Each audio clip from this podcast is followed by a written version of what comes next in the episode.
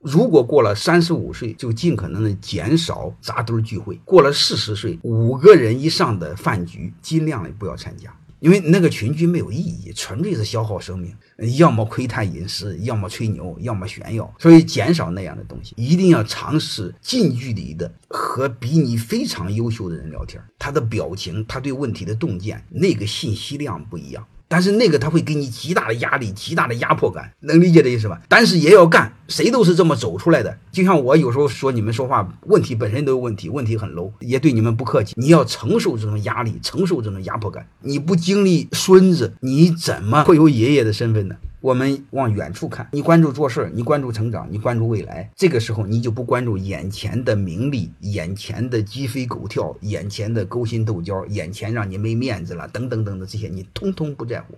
欢迎大家的收听，可以联系助理加入马老师学习交流群：幺五六五零二二二零九零。